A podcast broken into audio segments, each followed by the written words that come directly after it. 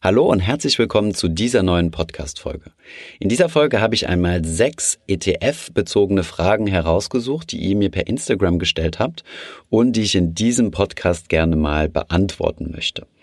Viel Spaß!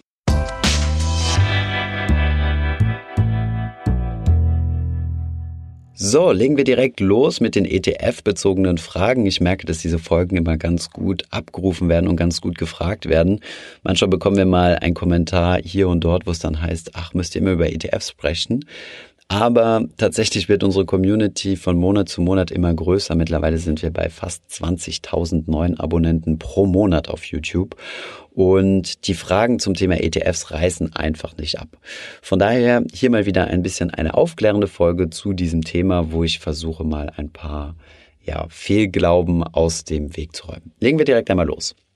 Stimmt es wirklich, dass ETFs in der Krise alles verkaufen müssen? Ähm, nein, das stimmt nur so hin, dahingehend, dass der ETF in einer Krise alles verkaufen muss, wenn die Anleger alles verkaufen. Ein ETF macht immer nur genau das, was die Anleger wollen. Sprich, ähm, der ETF wird keinen einzigen Anteil auflösen, denn Darum geht es ja eigentlich, ähm, wenn ein ETF seine Anteile auflöst, werden ein Prozent, ein gewisser Prozentsatz, so wie dieser Anteil sich zusammensetzt im Portfolio, werden die Aktien, die in diesem ETF sind, verkauft. Ich glaube, ich hoffe, ich war jetzt nicht so kompliziert mit zu vielen Wenn und Dann.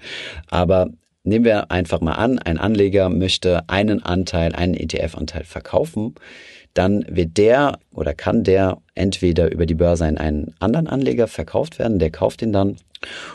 und dann würde im ETF eigentlich nichts passieren. Der, würde, der ETF würde keine Wertpapiere verkaufen. Oder die zweite Variante, wenn es keinen Käufer gibt, dann geht dieser Anteil zurück an den ETF-Anbieter und der löst den dann auf.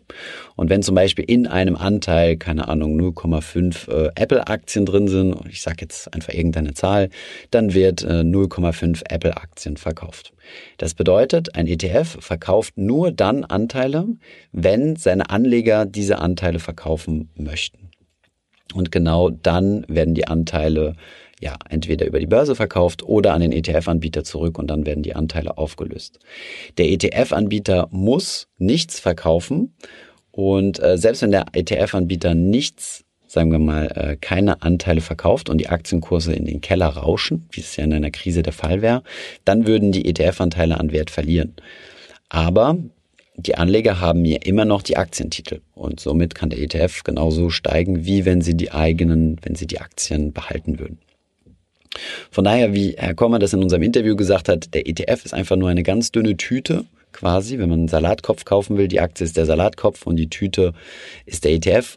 Und im Endeffekt ist es nichts als eine Verpackung, mit der ich verschiedene Aktien in einem Korb zusammenhalten kann. Das ist nicht riskanter und auch nicht weniger riskant, als direkt in Aktien zu investieren. Nächste Frage. Ab wann würdest du einen ETF-Sparplan beenden? Ja, ich weiß jetzt nicht genau, wie diese Frage gemeint ist, aber mit dem Sparen aufhören würde ich dann, wenn du dein Sparziel erreicht hast. Das heißt, wenn du dir dein Rentenziel erreicht hast, deine finanzielle Freiheit oder wofür auch immer du gespart hast, zum Beispiel für die Ausbildung der Kinder und die kommen jetzt in die Phase, wo sie das Geld brauchen, dann kannst du das Sparen beenden. Vielleicht zählt diese Frage aber auch auf Sparplanangebote ab. Es gibt ja gewisse oder bei den meisten Brokern gibt es ja immer irgendwelche Sparpläne zu irgendeiner Zeit oder ETFs, die man kostenlos per Sparplan besparen kann. Und da erreichen uns dann häufig die Fragen so, ja, bei meinem Broker XY ist dieser und jener Sparplan jetzt nicht mehr kostenlos, was soll ich machen? Grundsätzlich finde ich es keine gute Idee, seine Anlagestrategie auf Marketingangeboten von Brokern aufzubauen. Natürlich ist es interessant und attraktiv, wenn ich kostenlos Sparpläne besparen kann. Man sollte aber wissen, dass diese Aktionen in der Regel immer zeitlich begrenzt sind, weil es reine Marketingaktionen sind, bei denen die ETF-Anbieter mit den Depotbanken einen Deal eingehen und sagen, hey, ähm, wir übernehmen die Trading, also wir ETF-Anbieter übernehmen die Handelsgebühren bei eurem, bei euch, also bei dem entsprechenden Broker. Und dafür können eure Anleger dann kostenlos anlegen. Wir als ETF-Anbieter haben dann den Vorteil, dass wir mehr Volumen einsammeln, also dass mehr Anleger unsere Marke kennenlernen und bei uns investieren. Diese Marketingaktionen sind aber häufig zeitlich begrenzt. Und es macht meiner Meinung nach keinen Sinn, permanent von einem ETF zum anderen rüber zu hoppen, zumal die Handelsgebühren doch in der Regel sehr, sehr gering sind. Das muss man aber im Einzelfall immer mal prüfen. Es gibt ja zwei unterschiedliche Depotmodelle. Einmal das Prozentmodell, wo du prozentual auf, ja, auf deinen Anlagebetrag bezahlst, also Hand- und Transaktionsgebühren prozentual auf deinen Anlagebetrag hast. Das lohnt sich natürlich bei sehr geringen Sparquoten. Und es gibt die Flat-Tarife, also wo du einen fixen Betrag zahlst pro Transaktion, egal wie hoch diese Transaktion ist, also ob es 100 Euro oder 10.000 Euro sind.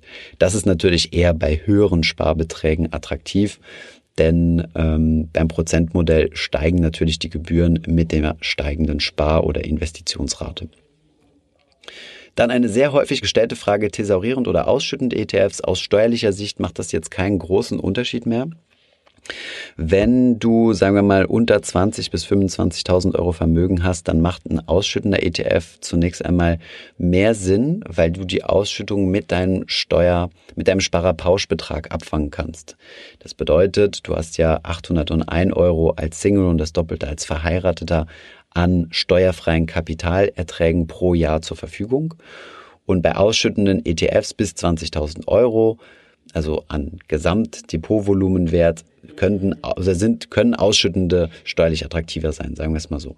Darüber hinaus hält sich thesaurierend und ausschüttend dann die Waage und wer deutlich größere Depotvolumina hat, bei dem ist thesaurierend tatsächlich noch ein Vorteil. Die Frage ähm, beinhaltet aber auch, ob man die beiden mischen kann, also thesaurierende und ausschüttende ETFs gemischt im Portfolio. Ja, kann man definitiv. Ich meine, das, das, das tut keinem weh. Du solltest dir den ETF heraussuchen, der dir am besten passt. Und wenn es einen gibt, den es zum Beispiel nur als Thesaurierer oder nur als Ausschütter gibt und äh, du willst diesen ETF aber unbedingt haben und ja, die, die, die, die Ertragsverwendung gefällt dir nicht zu 100 Prozent, dann kannst du halt auch beide mischen. Warum nicht? Das ist ja kein großes Problem. Um, kommen wir nochmal auf das Thema Sparplan, kostenlose Sparpläne ähm, zurück. Gibt es eine Übersicht für kostenlose Sparpläne mit Dauer? Bei Just ETF fehlt die Dauer. Ähm, ja, gute Frage. Just ETF ist ja eine gute Plattform, um sich über Sparpläne zu informieren. Allerdings wird dort nicht angegeben, wie lange diese Marketingaktionen dauern, also wie lange Sparpläne kostenlos bei Brokern besparbar sind. Und das liegt einfach daran, dass die Broker sowas nicht herausgeben oder keine, keine Informationen dazu geben. Im Gegenteil, sie ändern sogar Jahr für Jahr still und heimlich, welches dieses ETF-Angebot ist und publizieren meistens nur nach außen ähm, die Anzahl, wie viele ETFs derzeit besparbar sind. Aber welche das genau sind, welche Anbieter und so, das ist manchmal sehr schwierig herauszufinden. Leider. Von daher gibt es da meines Wissens nach auch keine Plattform, wo man das einsehen kann. Wir versuchen, vielleicht ist das jetzt ein großes Versprechen, aber wir sind dabei zu versuchen, sowas mal zu bauen. Und ähm, wir haben motivierte Leute in unserer Facebook-Community, die, äh, die da regelmäßig posten, was es da so für Veränderungen gibt. Von daher, wenn dich das Thema brennt interessiert, kannst du auch gerne mal bei Facebook ähm, Finanzfluss Community eingeben. Nächste Frage. Was ist besser, Aktien-ETFs oder Peer-to-Peer-Kredite? Ja, gute Frage. Ähm, was schmeckt dir besser, Äpfel oder Birnen? Könnte man genauso gut fragen. Ähm, also rein in P2P investieren macht meiner Meinung nach keinen Sinn. Also 100 Prozent seines Vermögens. Das ist sehr, ein sehr riskantes Investment. Und in einer Finanzkrise wissen wir nicht, was passiert. Und es besteht ein tatsächliches Risiko, dass P2P Plattformen pleite gehen oder in erhebliche Liquiditätsengpässe kommen, was in der Vergangenheit ja auch schon passiert ist bei diversen Darlehensanbahner, zum Beispiel auf Mintos. Bei P2P kann man sehr gute Renditen einfahren, allerdings unter dem eben genannten Risiko und von daher solltest du nicht alles in P2P-Kredit investieren. Von daher stellt sich meiner Meinung nach auch nicht die Frage Aktien-ETFs oder P2P, sondern eher Aktien-ETFs und P2P oder nur Aktien-ETFs. Und das hängt dann von deiner Risikobereitschaft ab und deiner Lust, dich mit dem Thema P2P auseinanderzusetzen. Nächste und damit auch letzte Frage für diese Podcast-Folge.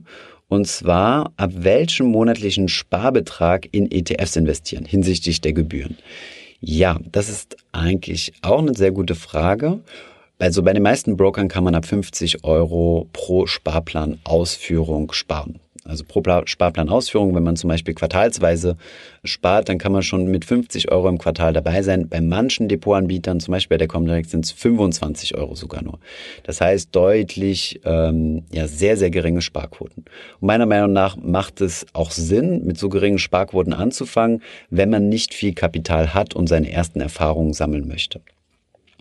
Auf die Gebühren, ähm, bei den Gebühren hat das in der Regel keinen Einfluss. Natürlich solltet ihr aufpassen, dass ihr kein Fixpreis-Geschäft ähm, macht. Wie gesagt, es gibt ja, wie ich eben in den vorherigen Fragen gesagt habe, zwei unterschiedliche Arten ähm, der, hm, der Kosten bei Depotbrokern. Einmal das Prozentmodell, was ihr bei geringen Sparquoten haben solltet, und einmal das ähm, Fixpreismodell. Bei manchen Brokern ist es übrigens auch gemischt, also es ist ein Teil Fixpreis und ein Teil Prozent. Am Anfang also wenn du anfängst mit dem Investieren, kannst du dir mal einen Broker heraussuchen, wo du kostenlose ETF-Sparpläne besparen kannst, möglichst dauerhaft. Ähm, Trade Republic, mit denen haben wir uns vor kurzem nochmal ausgetauscht, die haben uns garantiert, oder nicht garantiert, kann man ja nicht, aber zugesichert, dass das kostenlose Sparplanangebot tatsächlich auf lange Zeit angesetzt ist. Von daher, das ist eine gute Option. Und ähm, ja, andernfalls musst du halt einfach mal durchrechnen, wie hoch die Gebühren sind. Wenn du zum Beispiel jetzt mal, sagen wir mal, zu OnVista gehst und dort einen 50-Euro-Sparplan machst, zahlst du pro Sparplanausführung 1 Euro. Das sind auf 100 Euro 1%, auf 50 Euro 2% und 2% finde ich dann doch relativ hoch. Da macht es dann eher Sinn, sich einen Broker rauszusuchen, wo es Prozent, wo du prozentual bezahlst, bei 50 Euro Sparrate. Auf der anderen Seite, wenn du jeden Monat zum Beispiel 500 Euro sparst, dann wären es 0,2 Prozent. Und ähm, das sind für mich ähm, total vertretbare ähm, Transaktionskosten. Also wenn du für 0,2 Prozent kaufen kannst. Von daher würde ich sagen, OnVista lohnt sich zum Beispiel bei sehr hohen, äh, bei sehr hohen Sparraten. Bei den niedrigen eher weniger. Da würde ich auf eine Alternative ausweichen. Aber vielleicht hier nochmal eine kleine Klammer, die ich auch häufiger sage, aber die meiner Meinung nach auch sehr wichtig ist dein Broker oder deine Depotbank macht nicht deinen Anlageerfolg aus. Die hat einen sehr, sehr geringen Anteil an deinem Anlageerfolg. Natürlich ist es wichtig, dass du Kosten sparst. Und das tust du auch schon dadurch, dass du in ETFs investierst, weil es viele, viele, viele Finanzprodukte gibt, die deutlich teurer sind. Und wenn du dir einen Online-Broker raussuchst oder einen der neuen Fintech-Broker, Smart Broker, Trade Republic und Just Trade, glaube ich, heißen die, weiß nicht mehr genau, dann bist du von den Kosten her immer eigentlich auf der, auf der, ja, auf der guten Seite. Manche sind mal ein bisschen teurer, manche sind ein bisschen weniger teuer. Ähm, die Gebührenstruktur ändern sich. Achte einfach darauf, dass du einen kostenlosen, eine kostenlosen Depotbank hast. Derzeit fällt hier zum Beispiel Flatex raus. Die haben vor kurzem Depotführungsgebühren eingeführt. Und, ähm, und ja, dann fang einfach an. Das Wichtigste ist anfangen, deine Anlagestrategie festzusetzen, nicht so viel zu traden, sondern halt einfach wirklich langfristig anzulegen. Und das macht deinen Anlageerfolg aus und nicht, ob du jetzt noch 50 äh, Cent beim Broker gespart hast oder nicht. Selbst angenommen, du hast jetzt bei OnVista dein Depot geöffnet und einen 50 Euro Sparplan gemacht und zahlst jeden Monat ein Euro für deine Trades. Naja, so what? Was ist schon ein Euro? Dann kaufst du dir halt ähm, eine Kugel Eis weniger oder sonst irgendwas und dann sind deine Depotkosten schon gedeckt. Also überoptimieren äh, macht meiner Meinung nach keinen Sinn, sondern steckt die Zeit dann, die du in tagelange, monatelange Recherche, was ja einige Leute machen, steckt diese Zeit lieber in deine finanzielle Bildung oder, oder in deine Freizeit irgendwas, was ein bisschen mehr Spaß macht. Mit einem weltweit gestreuten passiven ETF-Portfolio bist du sowieso schon auf dem richtigen Weg. So, ich hoffe, ich konnte einige ETF-Fragen mal wieder aus dem Weg räumen und klären. Wir versuchen regelmäßig Instagram Live-Sessions zu machen, wo wir auch nochmal auf solche ETF-Fragen eingehen. Und ähm, ja, zögert nicht da mal mitzumachen und, äh, und eure Fragen zu stellen. Was wir übrigens in diesem Podcast auch super gerne mal machen würden, wäre mal mit der Community zu sprechen, also mit euch quasi, diejenigen, die diesen Podcast hören und einfach mal austauschen, so wie ihr das denn macht, wie so eure Erfahrungen sind, wie habt ihr das mit euren Finanzen gemanagt? Habt ihr jetzt ein eigenes ETF-Portfolio aufgebaut oder habt ihr vielleicht sogar noch Fragen? Ich würde mich super freuen, wenn wir mal so ein Telefoninterview machen könnten, was wir dann hier auf dem Podcast hochladen. Und ja, wenn du denkst, dass das für dich interessant sein kann, dann schreib uns auch gerne eine Mail an podcast.finanzfluss.de und ähm, das können wir natürlich auch gerne anonym machen, unter anderem Namen oder, oder dass wir die Zahlen nicht zeigen. Ich fände es nur mal ein super interessantes Format zu testen, weil ich denke, das kann der Community nochmal viel mehr bringen, als wenn ich immer nur alles erzähle. Und ja, schreibt uns einfach an und danke fürs Zuhören. Ich hoffe, diese Podcast-Folge hat dir gefallen. Wenn ja, dann zöger doch nicht in deinem Umfeld, bei deinen Freunden und Bekannten von diesem Podcast zu sprechen Und wenn du auf iTunes bist, dann lass uns doch gerne eine Bewertung da und einen Kommentar, denn das hilft uns, mehr Menschen zu erreichen und für das Thema finanzielle Bildung zu begeistern. Wie immer findest du in den Shownotes und in der Beschreibung zu dieser Podcast-Folge alle wichtigen Verlinkungen. Vielen Dank fürs Zuhören und hoffentlich bis zum nächsten Mal.